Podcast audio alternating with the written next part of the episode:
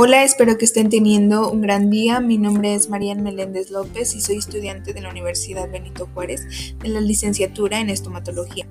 Y el día de hoy abordaremos un tema relacionado con la asignatura llamada epidemiología. El tema es programas preventivos a nivel preescolar y escolar. Así que pónganse cómodos y comencemos.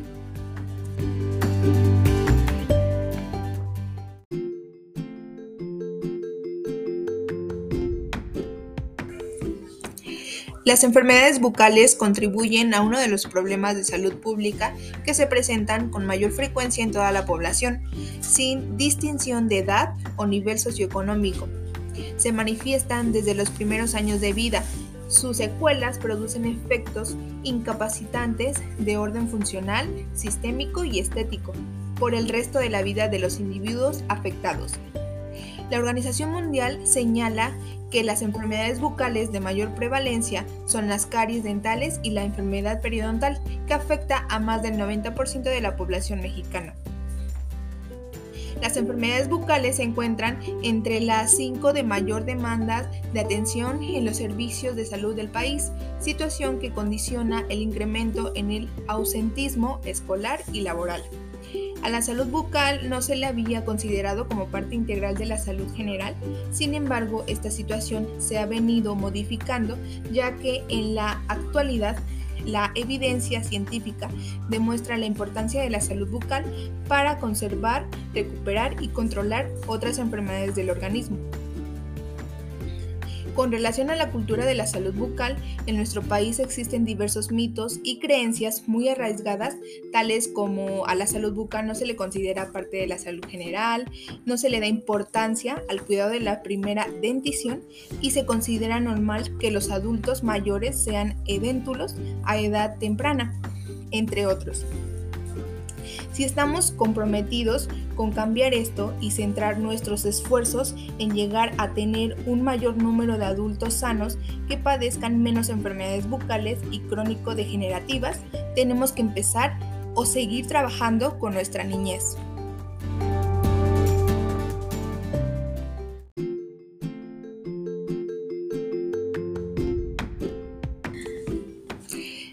Estomatología tiene un papel muy importante en la salud pública, primordialmente cuando la práctica está orientada a la población infantil. Esto representa el primer contacto de un proceso permanente que tienen los individuos con el sistema de salud. Asimismo, la Ley General de Salud señala como parte importante de los servicios básicos de salud la prevención y el control de las enfermedades bucodentales, activación de promoción y prevención a la atención estomatológica y educación para la salud bucal.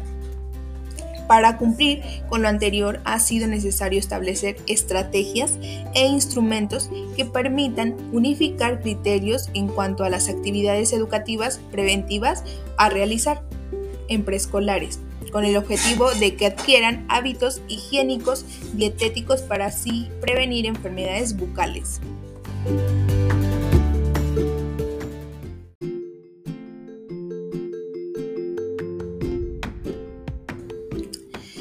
Estos programas son realizados en escuelas públicas de educación básica del Sistema eh, Educativo Nacional de los niveles preescolar, primaria y secundaria.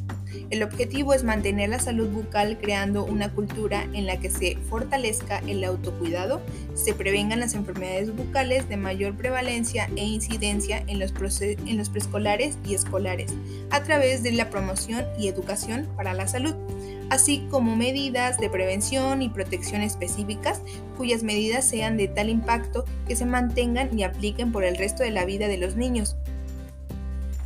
En el procedimiento se realizarán diagnósticos clínicos, epidemiológicos por escuela, programas y organización al trabajo para la escuela en función de los recursos humanos con los que se cuenta, las necesidades acumuladas y la vulnerabilidad a las enfermedades bucales que presentan los escolares, disponer de los insumos necesarios para cada actividad, tales como pastillas reveladoras, hilos dentales, cepillos dentales, sobres de fluoruro de sodio, entre otras cosas.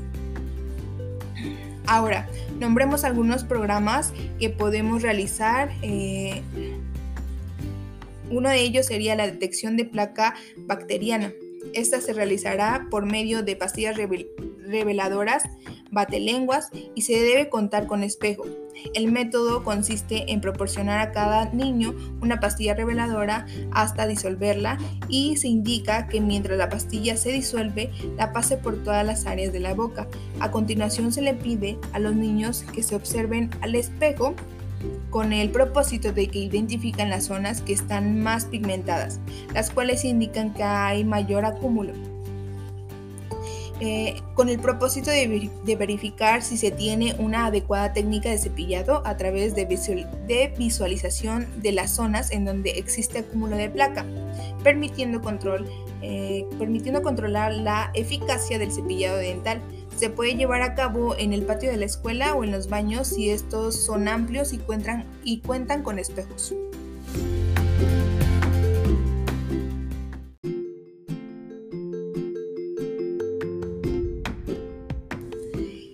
Instrucción de técnica de cepillado.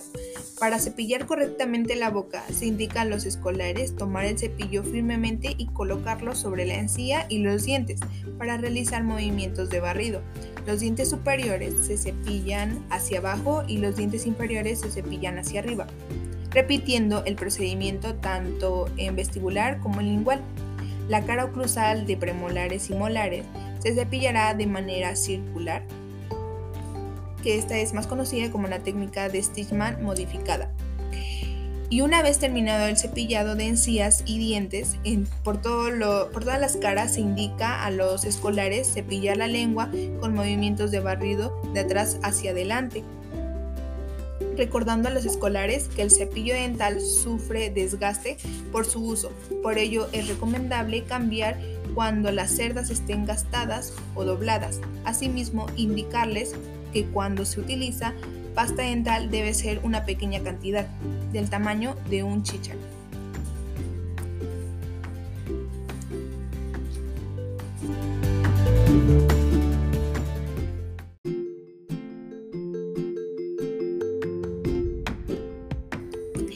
Instrucción del uso de hilo dental.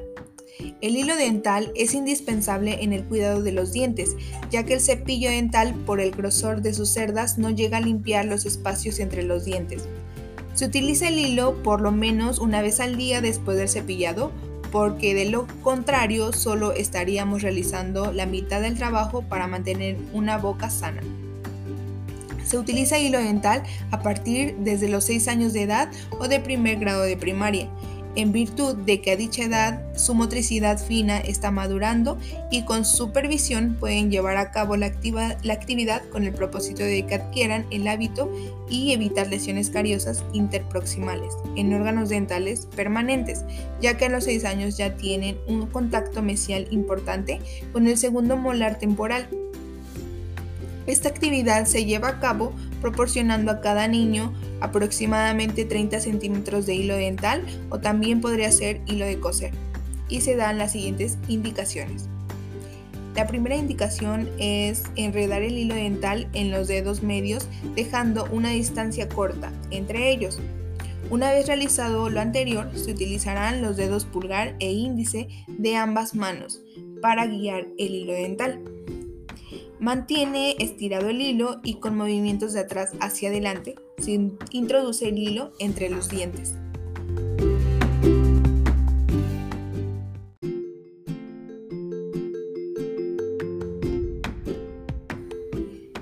Enjuagues de fluoruro de sodio al 0.2%. Existen evidencias científicas de que la prevención de enfermedades bucales y específicamente el uso de fluoruro tienen mayor impacto en edades tempranas, es decir, la etapa idónea es el periodo en el que se sustituye la dentición primaria por la permanente, debido a que al erupcionar los órganos dentarios el esmalte se encuentra inmaduro, menos mineralizado y poroso, y como consecuencia con mayor susceptibilidad a la disolución ácida provocada por las bacterias bucales. Aumenta la resistencia del esmalte al ataque de los ácidos que producen las bacterias y favorece la remineralización y tiene acción bacteriana. En nuestro país se agrega a la sal de mesa yodo y fluoruro, ya que la adición de yodo y fluoruro se ha comprobado la reducción de caries. Para realizar esta actividad verificarás que los niños tengan control de reflejo de dilución para este, preparar la solución en un recipiente de plástico con un sobre de fluoruro de sodio de 4 gramos y 2 litros de agua hervida o purificada, agitando vigorosamente durante 2 minutos para obtener la solución de fluoruro de sodio al 0.2%. Los 2 litros de solución alcanzan para otorgar el enjuague a 180 niños aproximadamente. El fluoruro de sodio debe estar al 0.2%. Es importante utilizar la solución el día en el que se prepara y desechar la solución que no se utilice.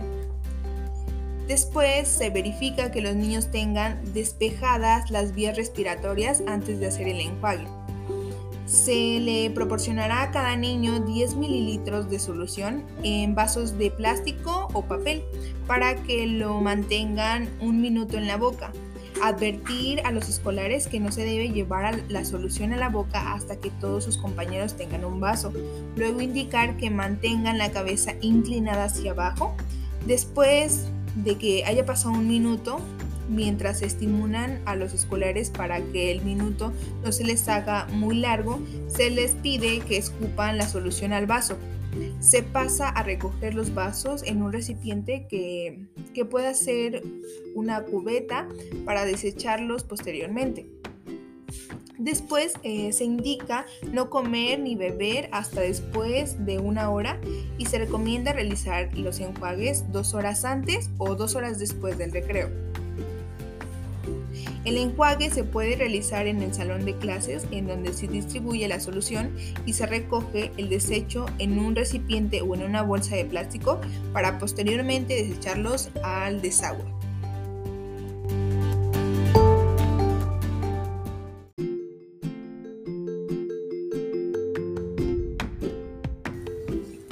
Y bueno, estos han sido algunos programas de prevención para proteger la salud bucal de los niños. Espero que esta información sea de su interés para todos y me gustaría que reflexionáramos un poco más del por qué es importante cuidar nuestra boca desde pequeños. Muchas gracias y nos escuchamos en la próxima.